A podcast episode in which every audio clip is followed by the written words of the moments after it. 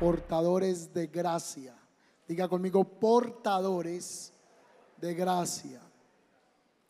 Es una asignación que Dios ha entregado para su pueblo, su iglesia, el cuerpo de Cristo, ser portadores de la gracia del Eterno.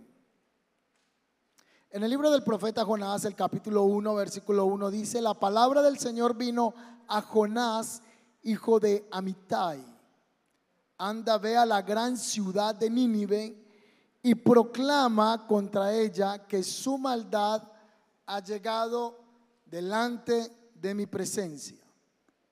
En la Biblia se nos muestra que tanto lo bueno como lo malo llega delante de la presencia del Señor. En este caso, la perversidad, la maldad de los ninivitas se estaba mostrando delante de la presencia del Señor. Como también la Biblia dice en Hechos de los Apóstoles, que las ofrendas de Cornelio, sus limosnas, sus ayudas, habían llegado delante de la presencia de Dios. Asimismo, la maldad de este pueblo, que hacía parte de Asiria, estaba llegando delante del trono del Señor. Hay que tener un contexto porque Dios envía a Jonás a predicarle a estas personas. ¿Cómo era este grupo de personas, esta nación? ¿Cuáles son las características que tenía esta nación? Bueno, los ninivitas, como parte del imperio asirio, se hicieron bien conocidos en toda la historia por su crueldad. Incluso en el libro del profeta Naún se presenta a este pueblo y a su ciudad como la personificación de la crueldad la brutalidad y el mal encarnado. El libro del profeta Naúm nos muestra una radiografía de cómo estaba la condición del pueblo ninivita. ¿Quiénes eran los ninivitas? Nahum capítulo 3 versículo 1 al 4 dice así, va a aparecer en pantalla. ¿Qué aflicción le espera a Nínive? La ciudad de crímenes, excelente, la ciudad de crímenes y mentiras está saturada de riquezas y nunca le faltan víctimas. Ayúdeme por favor a analizar en el pasaje cómo describe la palabra del Señor a Nínive. Dice que es una ciudad que está llena de crímenes, que es una ciudad llena de mentiras y que sus ciudades está saturada de riqueza. Esto nos hace llegar a una conclusión que no siempre la riqueza es la muestra de que Dios está con nosotros. Porque esta ciudad está llena de crímenes, mentirosa, pero lo que tiene es dinero, lo que tiene es riqueza. Entonces muchas veces nosotros medimos las bendiciones por lo que vemos que tienen las personas. Muchas veces vemos al hermano que llega en el carro de 500 millones y con una casa de 3 mil millones y decimos, está muy bendecido. O está muy bendecido o muy maldecido. Porque la riqueza no siempre la muestra que Dios está con nosotros. Dios sí nos bendice, pero no es el garante que muestre que Dios esté con nosotros. Si no diríamos que la ciudad de Las Vegas, que es la ciudad del pecado, Dios está con ella y allí lo que se mueve es dinero y en especial en sus casinos y en sus juegos de azar. Es una ciudad llena de riqueza. Nunca le faltan las víctimas. Oigan el chasquido de los látigos y el retumbo de las ruedas. Los cascos de los caballos le retumban y los carros de guerra traquetean sin control. Mira cómo destellan las espadas y brillan las lanzas cuando pasa la caballería. Hay muchos muertos incontables. Hay montones de cadáveres, tantos que la gente tropieza con ellos. Yo no sé si Naún está hablando en un lenguaje aquí exagerado o en literal. Vamos a mirar los dos casos. Si fueran las figuras literarias, llamaríamos esto una exageración, que lo conoceríamos como una hipérbole es que hay tanta maldad que hasta la gente se choca con los muertos. O era una realidad que Nínive estaba teniendo tantos crímenes que las calles estaban llenas de muertos. dice que esta nación sedujo las naciones con su belleza y ella les enseñó toda la magia y el hechizo a la gente por todas partes. Las atrocidades que cometía los asirios no tenían límites en contra de sus enemigos. En las ofensivas que se encontraban con los pueblos que les eran contrarios, eran tipos sanguinarios. Según los registros históricos, los asirios tenían un gran orgullo por ejecutar a sus víctimas y luego exponer los cuerpos de sus víctimas destrozados, dañados, totalmente mutilados frente a sus enemigos. Se dice que esta nación es de los que son pioneros al exponer una guerra psicológica frente a sus adversarios, porque les encantaba empalar a sus enemigos y hacer una guerra psicológica para que de esta manera fueran torturados mentalmente. En ese contexto de esta ciudad, muerte, robo, mentira, Dios llama a un hombre llamado Jonás para que tenga un mensaje frontal, un mensaje que haga cambiar el rumbo y la historia de la nación ninivita. Paréntesis. ¿Será que hoy nuestras ciudades se parecen a Nínive? ¿Será que hoy Colombia tiene muertos, mentiras?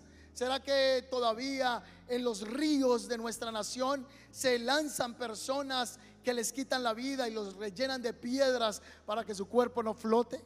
¿Será que el engaño, el soborno está en nuestra nación? No nos vamos muy lejos en nuestro departamento antioqueño o en nuestra ciudad llamada la Tacita de Plata, la ciudad de la eterna primavera. Tenemos noticias de defraudes económicos en las administraciones presentes y pasadas.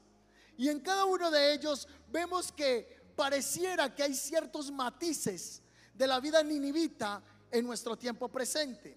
Y esa maldad no es desconocida por Dios. Esa maldad viene delante del Señor y es conocida en su presencia. Por causa de esto Dios llama a un hombre llamado Jonás, que su nombre significa en hebreo paloma. Quizá porque la paloma puede representar esa que es mensajera y Jonás está siendo enviado como una paloma con un mensaje a Nínive. La verdad es que Jonás no quiere aceptar esa misión. Dios le entregó una misión porque él iba a ser un portador de gracia a una nación que estaba bajo la condenación de sus propios pecados. Dios le entrega una misión a Jonás y es ir a predicar a los ninivitas, a esos hombres que se habían especializado en desollar a sus enemigos, llevarlos a plazas públicas y generarles una muerte lenta para generar escarnio frente a los adversarios.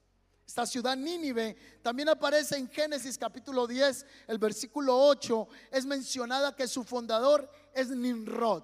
Nimrod, su nombre significa tirano o el que va en contra de Dios. Nimrod, bisnieto de Noé, y fue el que fundó entre muchas ciudades una que se llamaba Babel. Fue el precursor de la torre de Babel, el que se levantó en contra de Dios. Esta ciudad de Nínive estaba marcada por un antecedente de pecado. La palabra es, proclama contra ella que su maldad ha llegado ante mi presencia. Nínive también es mencionada en las escrituras o por primera vez alrededor del 1800 años antes de Cristo y es una ciudad que se reconoce por el templo dedicada a una diosa llamada Ishtar en parte responsable de la temprana importancia que adquiere esta ciudad en reconocimiento por su templo a Ishtar. Nínive fue afirmada, consolidada por Nimrod, el tirano. Así que en Mateo capítulo 12, versículo 40, Jesús hace referencia a una experiencia que vivió Jonás por desobedecer al mandato del Señor, portadores de gracia. Jonás no fue enviado como los otros profetas a predicar a su propio pueblo. Su destino era un pueblo ajeno, un pueblo que había maltratado a su propia nación en el pasado, al pueblo ninivita, la orgullosa capital del imperio asirio, cuya maldad no conocía límites. Levántate, le dice el Señor en el versículo 2, levántate Jonás y ve y ve da una palabra contra ella porque esta ciudad está llena de maldad delante de mí. Con sus muchos pecados no podían quedar impunes ante un Dios que es santo y que la escritura lo nombra como tres veces santo. Kadoshin, Kadosh, Kadosh, Kadosh, tres veces santo. El Dios de la santidad. Dentro de 40 días, es el mensaje, esta ciudad va a ser destruida. Nínive es Asiria. Sin embargo, Jonás sabía muy bien que el Señor es tierno y compasivo. ¿Cuántos creen que el Señor es tierno y compasivo? Y él dice, yo sé que el Señor es muy tierno y que el Señor es compasivo. Y yo sé que si voy y le predico a esta gente, no vaya a ser que se arrepientan y Dios no los castigue. Es el primer predicador que enseña la palabra y no quiere que la gente se arrepienta. Es el primer predicador que dice, va a ser destruido, pero por dentro dice que no se arrepientan, que no se arrepientan, que no se arrepientan, para que el Señor los mate a todos. Porque Jonás tenía el corazón dañado, era un líder que tenía quebrantada el alma, el corazón. Hay muchos líderes sirviendo en el ministerio con el corazón herido. Hay pastores con el corazón amargado. Hay líderes que tienen un cierto toque de manipulación, que tienen un cierto daño en el alma y eso lo proyectan al pueblo que ministra. Él tiene una misión y siente que no va a poder hacerla porque no quiere que ese pueblo se arrepienta. Número uno, portadores de su gracia, una gran misión. Y con él desobedece al llamado y él quiere huir de la presencia de Dios. Todos los que estamos sentados esta mañana en esa silla preciosa descansada y los que están en las sillas blancas atrás, eh, usted tiene un llamado por Dios. Tiene una asignación por Dios y está en sus manos tomarlo o dejarlo. Pero todos los que estamos acá tenemos una asignación por el Señor. Somos portadores de su gracia. Así que dice la escritura en el verso 3, Jonás se fue en dirección a Tarsis para huir de la presencia de Dios. Así que Jonás descendió al puerto cercano donde salían los buques para Tarsis y los buques para Nínive. Sacó el dinero y compró su boleto para dónde? Para Tarsis. Y dijo, yo no voy a ir donde los ninivitas no sea que les predique y no sea que se arrepientan. Este se fue en la embarcación, se fue en un crucero y dijo, me voy a pasear. Nínive para ese entonces era conocida como la ciudad perversa, pero Tarsis se consideraba como el extremo de la tierra. Y él dijo, me voy a relajar aquí en este barco. Voy a tener tiempo de playa, de brisa, de sol y de mar. No le voy a hacer caso al Señor. Muchos estamos así con el llamado. Aunque Dios nos mandó a hacer algo, nos queremos quedar oji, eh, perdón, con la orejita cortada. No queremos oír el llamado de Dios. Así que Jonás no está haciendo la voluntad de Dios. La pregunta a alguien este día aquí es, ¿has estado huyendo del llamado de Dios? Dios te ha hablado por medio de un amigo en la empresa. Usted va en el carro y dice en el otro carro, amado, eres amado. Usted va en la calle y dice, Cristo te ama, tengo un propósito contigo. Y alguien está huyendo al llamado de Dios. ¿Crees que usted puede huir del llamado de Dios? La tarea o llamado de Dios giraba en base a los planes del Eterno y no en base a los planes de Jonás. Dicho de paso, a alguien que está sentado aquí en esta mañana, Dios le ha estado llamando hace 20 años, a otros hace 30 años, a otros hace 10 años, hace 5 años, y el Señor te está llamando. Entonces él quiso escaparse de la presencia de Dios y se acostó a dormir, pero estaba durmiendo en el lugar equivocado. Así que ahí está Jonás roncando. Alguien está durmiendo en el llamado de Dios. Y mientras él dormía, los marineros estaban lidiando con una tormenta que estaba golpeando la embarcación. Las aguas golpeaban la embarcación. Las velas no resistían el viento. Comenzaron a tomar las maletas, las tiraban por la borda, cogían la utilería y trataban de que el barco fuera más liviano. Pero el barco no reaccionaba. Así que ellos comenzaron a clamar cada uno a su Dios. Así que por allá en el fondo de la embarcación, Jonás estaba durmiendo y le hacen unas preguntas. Dinos quién eres, a qué te dedicas, de dónde vienes y para dónde vas. Echaron suertes y la suerte cayó sobre Jonás. Jonás era el problema en el barco. Muchos de nosotros estamos huyendo de la voluntad de Dios. Y muchos de nosotros estamos siendo un Jonás en el propósito de Dios. Y las cosas no nos salen. Y las cosas no nos están funcionando. Porque estamos huyendo al llamado de Dios. Así que Jonás les dijo, sencillo, yo soy un Jonás en su barca. Si ustedes me toman y me tiran de este barco, a ustedes todo les va a ir bien. Yo soy el problema. Hay gente que uno debió haber echado de la empresa hace rato y no la echó. Hay novios con el que usted debió haber terminado hace rato, pero usted ha prolongado ese Jonás en su barca. Hay relaciones que se tuvieron que haber cortado hace tiempo, pero no lo hemos querido hacer. Y Dios te ha dicho, tengo un propósito con tu vida, corta ya con eso. Y otra situación que tenemos usted y yo es que tratamos de ayudarle a la gente en sus procesos y queriendo que Dios no trate con ellos. Si usted se pone de, lo digo, si usted se pone de metido, entonces Dios va a tratar con usted también. Porque si Dios está tratando con Jonás y usted quiere alivianarle la situación a Jonás, usted va a ser tratado. Porque Jonás estaba fuera de la voluntad del Señor. Pero dice la escritura que Dios tenía un gran pez preparado para Jonás. Jonás fue lanzado a las aguas y nosotros escuchamos a Dios por A. Lo vamos a escuchar por B o lo vamos a escuchar por C. Pero lo vamos a escuchar. Así que Dios muchas veces utiliza el pez, la aflicción, para poder tratar con nuestro carácter. Porque no queremos escuchar la voz del Señor. Así que Dios tenía preparado un pez y cuando lanzaron a Jonás a las aguas, llegó el pez y ¡uh! se lo tragó, hermano. Y ahí estuvo Jonás tres días en el vientre del pez. Y ahí estaba, la caja torácica apretada, no podía respirar bien. Todo era tinieblas, olía sardina, olía podrido. Y ahí estaba el Señor. Yo sé que me mandaste para Nínive, pero no quiero ir. Y ahí está Él. Dios te llamó a ser un portador de su gracia. Y muchas veces Dios va a tener que utilizar el pez va a tener que utilizar la molienda, el crisol para poder trabajar con nosotros, para que reaccionemos, que el Señor te está llamando a hacer algo en específico que Él te ha enviado a hacer. ¿Cuántos dicen amén a eso? Pero a veces no entendemos si no es con el pez. Ahí aparece la oración, Jonás capítulo 2, versículo 1, cuando Él dice que Él comienza a hacer un ruego al Señor y que el Señor lo escucha desde lo más profundo donde él se encontraba. Estar fuera de la voluntad de Dios trae consecuencias a nuestras vidas. Si usted está caminando con un Jonás, usted va a ser procesado, usted va a ser procesada.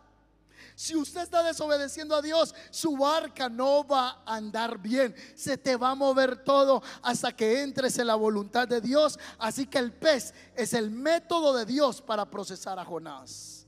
Jonás fue procesado por el Señor. El pez no fue el fin de este hombre. Iba a ser una temporada para que él reaccionara en el propósito del Señor.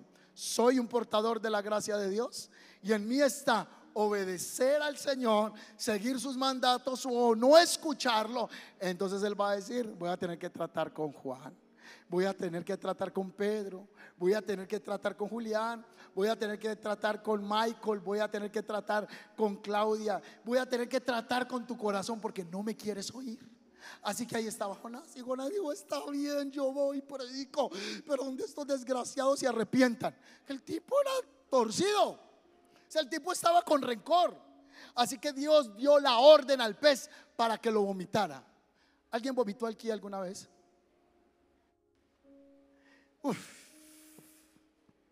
Eso huele horrible. Y llegó el pez a la playa y el pez vomitó a Jonás una mala comida en el vientre de ese pez, era Jonás. Así que lo vomitó y le cayó toda la sardina sobre Jonás. Y cuando estaba ahí, él dijo, listo, ahora sí voy a ir. Así que Jonás se fue a regañadientes. La preocupación de este hombre es que él predicara y que la gente se arrepintiera. Esa era la preocupación que él tenía. Así que dice la escritura que él entró a la ciudad. La Biblia dice que era una ciudad grande y que Jonás la recurrió en un día, ni tan grande, la recorrió en un día. Así que él llega a la ciudad y la recorre y comienza a gritar, de aquí a 40 días, todo esto va a quemar, hijos del diablo, impíos. El tipo no tenía amor para que ellos se arrepintieran. Él solo decía, en 40 días esto se acaba. Este es el entendimiento que tenemos que tener nosotros cuando compartimos el mensaje de salvación. Hablamos de eso hace ocho días. Yo no puedo estar juzgando al otro cuando yo necesito también la gracia del Señor sobre mi vida. Yo no puedo estar diciéndole al otro, impío hijo del diablo, te vas a quemar en el infierno, en la paila 58, torturado por Asmodeo. Y se le dice a todos los demonios y todo. ¿De quién va a venir a los pies del Señor así? Jonás no quería que ellos se arrepintieran y proclamó esa palabra que yo le dijo precisamente de juicio, esperando que el pueblo reaccionara. Pero en su corazón él estaba herido, en su corazón él estaba dañado. ¿Sabe que hay pastores y hay líderes sirviendo con quebranto de corazón? Y hay gente que está proyectando ese daño que tiene el corazón en la vida de mucha gente. Por eso muchas personas son dañadas, muchas personas son maltratadas por líderes, por pastores, gente que está en grados de autoridad. Y esto le pasó a Jonás.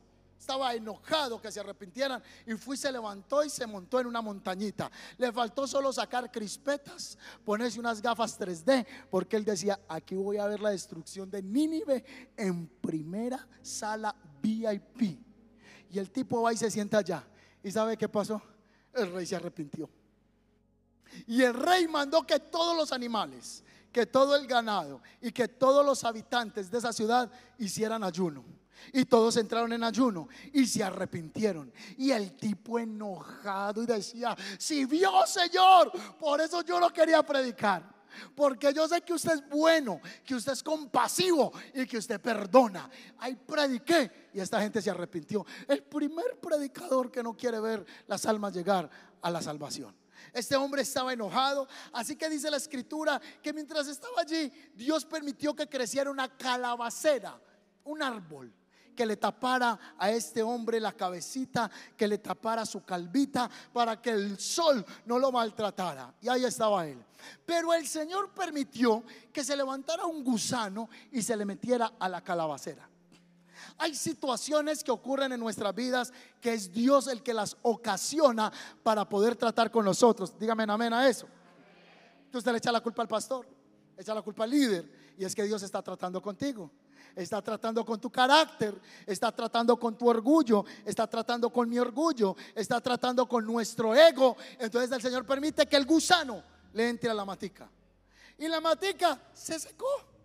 Entonces entró un viento fuerte, caloroso. El sol resistía y Jonás se levantó y dijo, mátame, quítame la vida. Estoy harto de este trabajo ministerial. Estoy cansado. Mira que se me dañó la calabacera. Y el Señor le dijo, ah, Jonás, ¿te duele mucho la calabacera? ¿Te duele mucho esa mata en la que tú no sembraste ni participaras? No participaste para que creciera. Y ahora te da rabia y te enojas porque esta mata se ha secado. Pues yo te voy a decir, a mi Nínive también me duele. Son 120 mil personas que no saben distinguir entre su derecha y entre su izquierda. Hay gente que no sabe distinguir entre lo bueno y entre lo malo. Y a mí me duele ese pueblo y por eso yo te mandé a predicar a ese lugar. Hoy específicamente le vamos a pedir al Señor amor por las almas.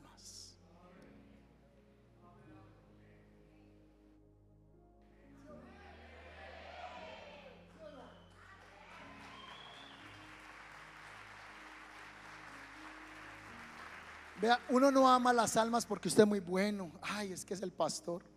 Ay, es que es el líder. No, hermano, si hay almas difíciles de amar.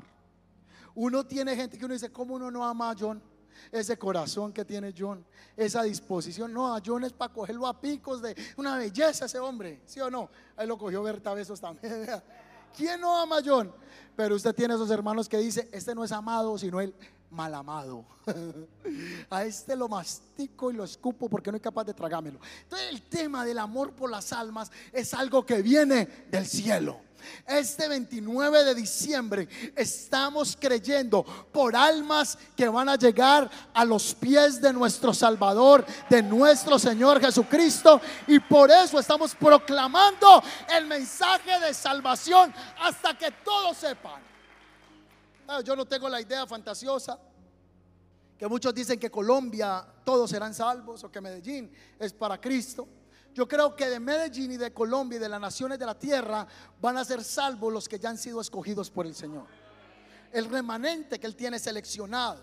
Los que Él está haciendo que el mensaje les llegue para que escuchen y el corazón se vuelva al eterno. ¿Me estoy haciendo entender? Muy linda esa idea. Medellín, todo, imagínate todo Medellín cristiano, Dios mío, nos rinde la plata en Medellín, en todas las administraciones, en todo lo que se hace. Pero si no tenemos ese entendimiento que no todos van a ser salvos, pero que todos tenemos una responsabilidad de proclamar a Cristo. Pero cuando voy a la iglesia, ay no, yo voy a ir hoy y le voy a pedir al Señor que me dé una nueva finca. Ojalá tenga muchas fincas tenga muchas cosas, pero recuerde que este año que viene usted le va a decir, Señor, yo quiero conocer tu agenda. Mire lo que usted y yo hacemos todos los años. No está mal, vamos a consagrar los propósitos, pero vamos a hacer una cosa sin dejar de hacer la otra. Llegamos y le decimos, Señor, estos son mis sueños para el 2024. Hágamelo realidad. Casi que sentimos que Dios es un genio de la lámpara que frotamos y nos sale Aladino y nos dice, ¿qué quieres? Parece que el Señor es el esclavo y nosotros el amo. Y es al contrario, Él es el amo y nosotros somos los siervos. Entonces le decimos, Señor, este año 2024, mira, esto es lo que quiero. Entonces queremos que Dios se nos meta en la agenda, pero nosotros no nos queremos meter en la agenda de Dios. Quiero decirle que las almas es prioridad en la agenda divina. Dios anhela la salvación de los paisas. Dios anhela que la gente de esta tierra le conozca como el Señor y el único suficiente Salvador. Y Él va a obrar a través de personas como tú y como yo. Somos portadores de la gracia. ¿Cuántos dicen amén a eso? Hay un compromiso malversado que se dejó entregado en las manos de otras personas y en la predicación del Evangelio. Hoy las iglesias parecen más centros de solicitud a ladino que decirle al Señor, hágase conmigo como tu Señor quieres que sea. Hoy el amor por las almas ya eso es cuento aparte. La verdad es que es difícil uno amar a alguien que uno no conoce.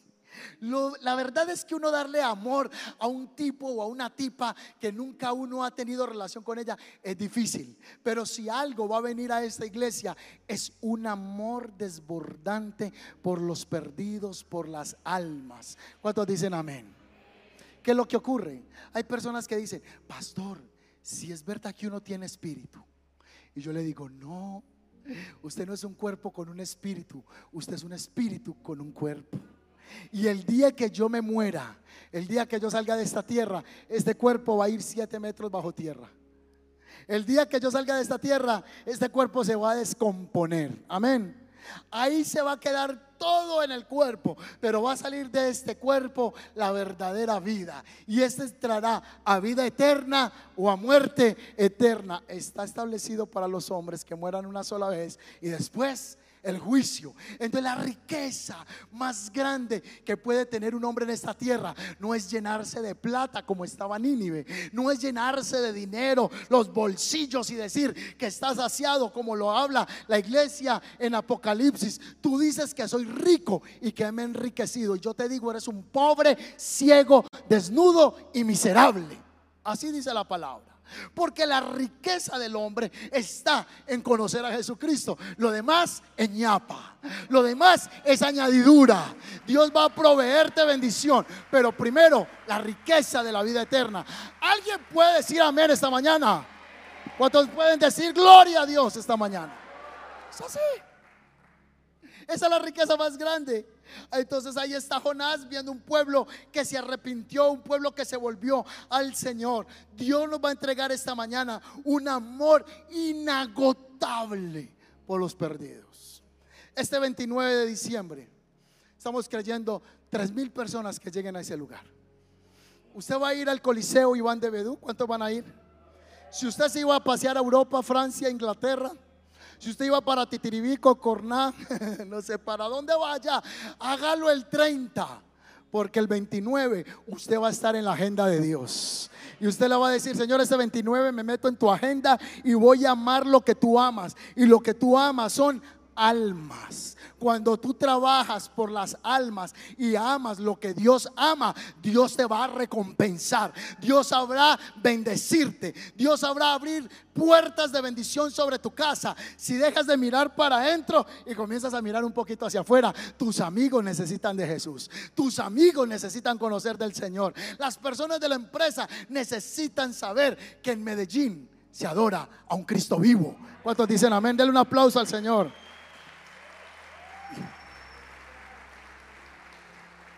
Jonás estaba furioso porque los asirios se arrepintieron. Jonás es la versión del Antiguo Testamento del hermano del hijo pródigo. El hermano mayor que se enojó porque el papá atendió bien al hijo que se había ido. Jonás estaba enojado por esa misericordia. Su odio por los asirios lo tenía amargado. Así que dice la palabra en Lucas capítulo 15, versículo 10. Les digo que hay gozo delante de los ángeles y hay fiesta en los cielos cuando un pecador se arrepiente. No, pero con esa fiesta que hicieron. No, pero qué piñata. o sea, cuando alguien se entrega al Señor, dice que hay fiesta en los cielos. El 29 de diciembre va a haber un fiestononón en el reino de los cielos y le vamos a decir, Señor, aquí te trajimos almas. Aquí trajimos los que han de conocerte. Yo hago mi parte, tú vas a hacer la parte de transformarlos, de renovarlos, de restaurarlos. 29 de diciembre va a ser un tiempo de ver una cosecha sobrenatural y por primera vez Medellín agradece y reconoce que hay un Dios eterno en el cielo. ¿Cuántos dicen amén?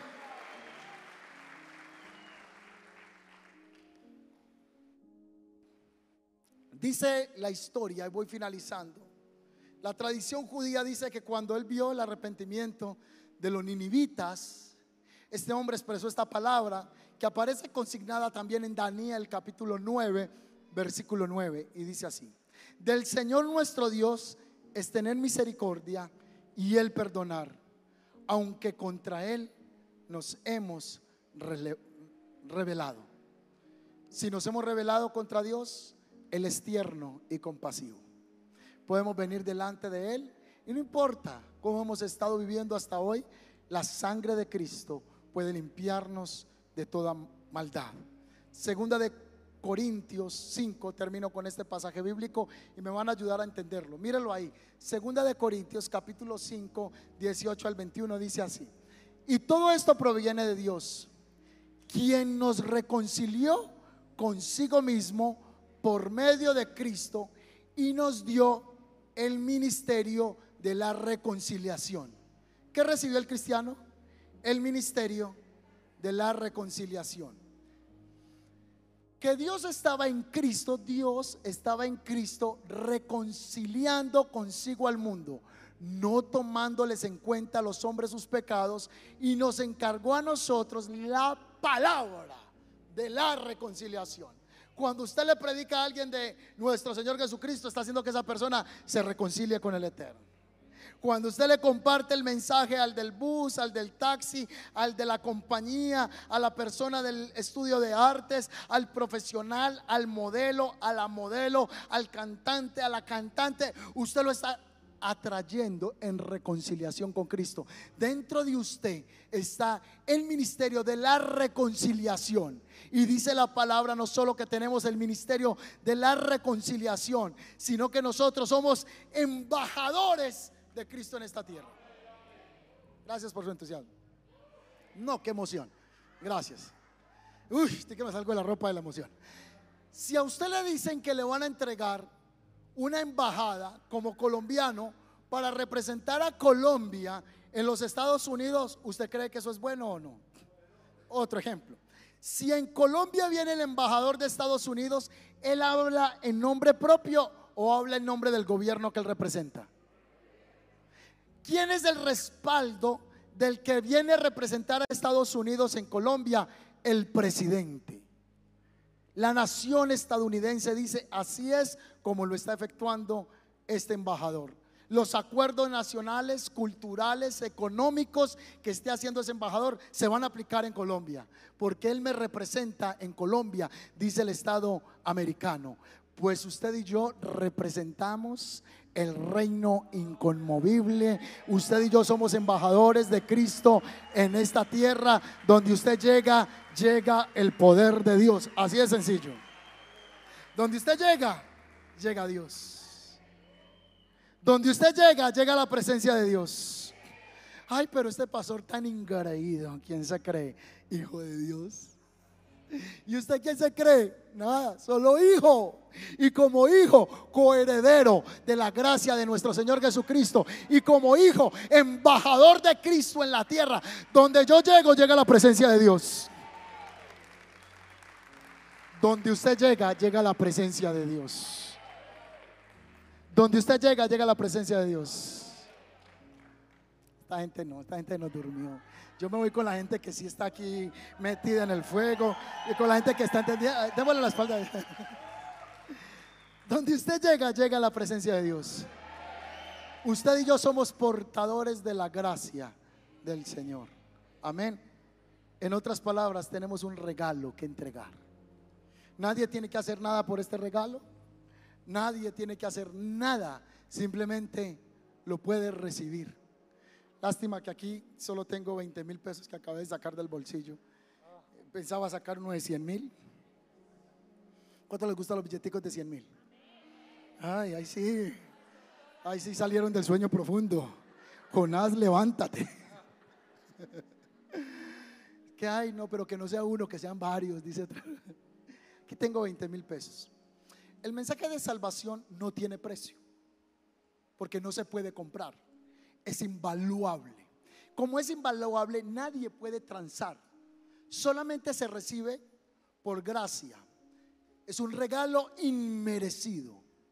Yo lo acepto, no puedo hacer nada por él, simplemente recibir ese regalo. Es como que yo le quiera dar al hermano hoy eh, 3 millones de pesos. Sígalo creyendo, santo. Es un ejemplo, hermano. Ahí sí se despertó. Le voy a dar 3 millones. No tengo ninguna deuda con él, no le debo nada, se los doy. Simplemente eso es por gracia. Se lo estoy dando. El que hace, recibirlo. Si yo se lo estoy dando, solo él lo recibe. Así es el mensaje. Usted y yo tenemos un regalo que recibimos por gracia y que tenemos que entregar por, por gracia. Lo que vale no es el Evangelio, lo que cuesta es llevarlo. Por eso hoy uno toma, ay, hay que ofrendar en la iglesia, es que allá cobran la predicación del Evangelio. No, no se cobra. El Evangelio no vale nada, lo que vale es llevarlo. ¿Cierto? Estamos aquí en esta bodega, se paga riendo, esto es lo que vale, llevarlo. Pero el Evangelio es gratis. Tú eres gratuito, porque gratis no es la palabra. Gratuito fue que alguien tuvo que pagar por eso. Y el Evangelio si tuvo un precio, lo pagó Cristo. Así que usted y yo recibimos esa salvación y alguien que está en angustia necesita escucharte. Alguien que está perdido necesita tu palabra de sabiduría, tu palabra de conocimiento. Alguien necesita un abrazo del Señor. Alguien necesita escuchar a Jesucristo. Portadores de la gracia del Señor. Padre, yo te doy gracias esta mañana por tu palabra que es viva y eficaz y más cortante que palabra de doble filo. Yo te doy gracias, oh Dios, porque tú nos has hecho colaboradores, participantes de la predicación de la palabra. Yo te doy gracias porque tú nos has hecho embajadores, embajadores del reino en esta tierra.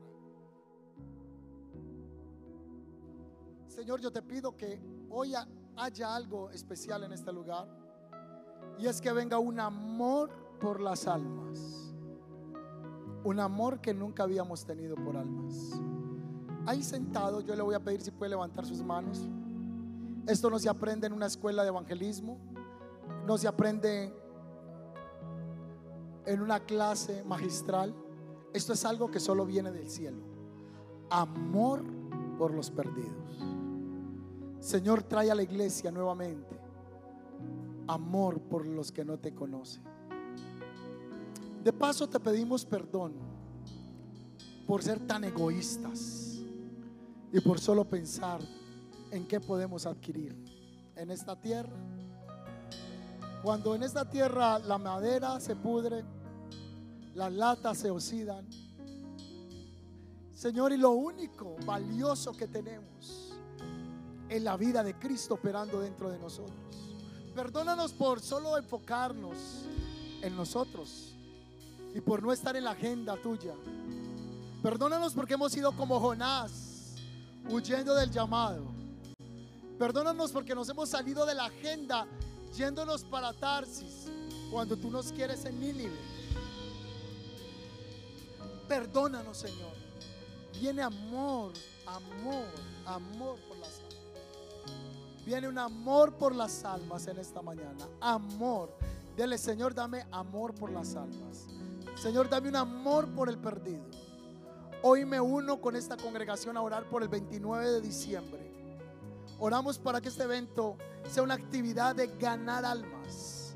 Y cancelamos todo propósito de satánicos, de hechiceros, de agoreros, de brujos para detener tu obra. Es atado, amarrado, detenido en el nombre de Jesús. Y envía ángeles, ángeles que liberen esa cosecha, Señor, para este 29 de diciembre. Y trae un amor, amor desmedido por las almas. Ahí sentado, dile al Señor esta canción.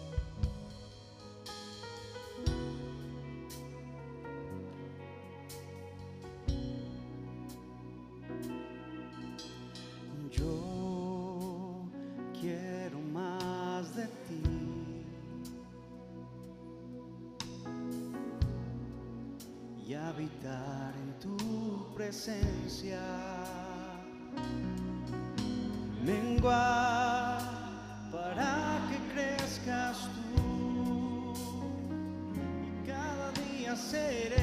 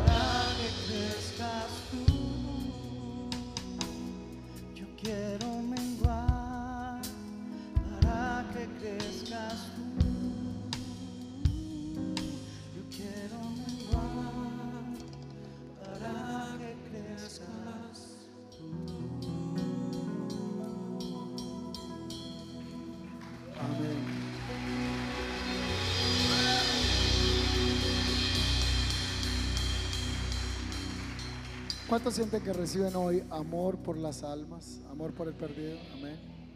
Amor por las almas.